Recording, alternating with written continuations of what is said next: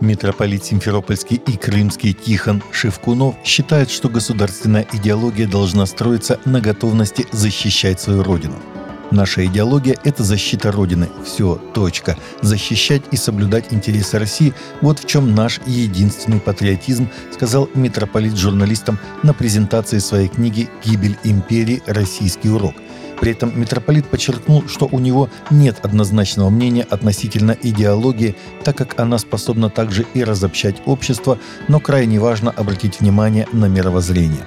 Презентация книги «Гибель империи. Российский урок» прошла в Симферополе в четверг. Книга написана на основании почти 300 архивных и научных источников и документов и рассказывает, какой была Россия до 1917 года. Первый тираж книги составит 50 тысяч экземпляров. Госдума одобрила в окончательном чтении проект изменений в Федеральный закон об образовании в Российской Федерации, согласно которому школьникам запретят использовать мобильные телефоны во время уроков, кроме ситуаций, связанных с опасностью для жизни и здоровья, а также предусмотренных программой случаев – Карточка документа опубликована в электронной базе Думы. Теперь законопроект должен одобрить Совфед. Реализация данного положения позволит минимизировать факторы отвлечения внимания обучающихся во время проведения учебных занятий, говорится в пояснительной записке.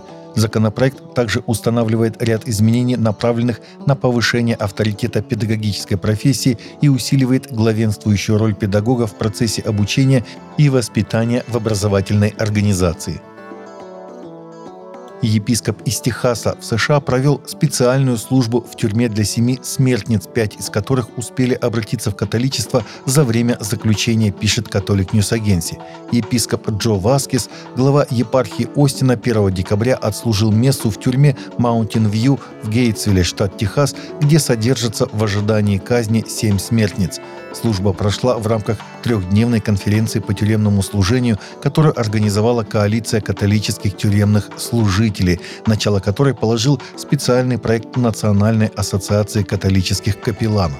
В своей проповеди перед смертницами епископ сосредоточился на притче Иисуса о блудном сыне, чтобы поразмыслить о преступлении сына, предавшего отцовскую любовь, о его наказании долгими испытаниями, о последовавшем затем трудном раскаянии и нежданном ошеломляющем счастье отцовского прощения и приятия блудного сына – епископ напомнил, что на каждого из нас, грешников, может снизойти нежданная милость Божия. Нужно только внять призыву Божьему, покаяться и вернуться в его семью, независимо от того, насколько велик груз наших прошлых преступлений.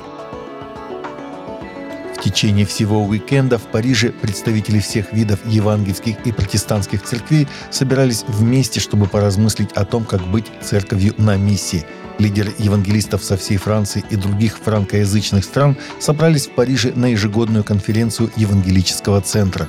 Ежегодная встреча направлена на то, чтобы собрать, объединить и ободрить людей в церквях и христианских организациях.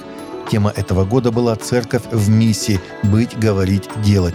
Более 700 человек заполнили двухдневное мероприятие, что заставило организацию подумать о более просторном месте проведения мероприятия в следующем году – Конференция включала в себя библейские экспозиции, круглые столы, бесплатные вечерние мероприятия с музыкой и лаборатории идей.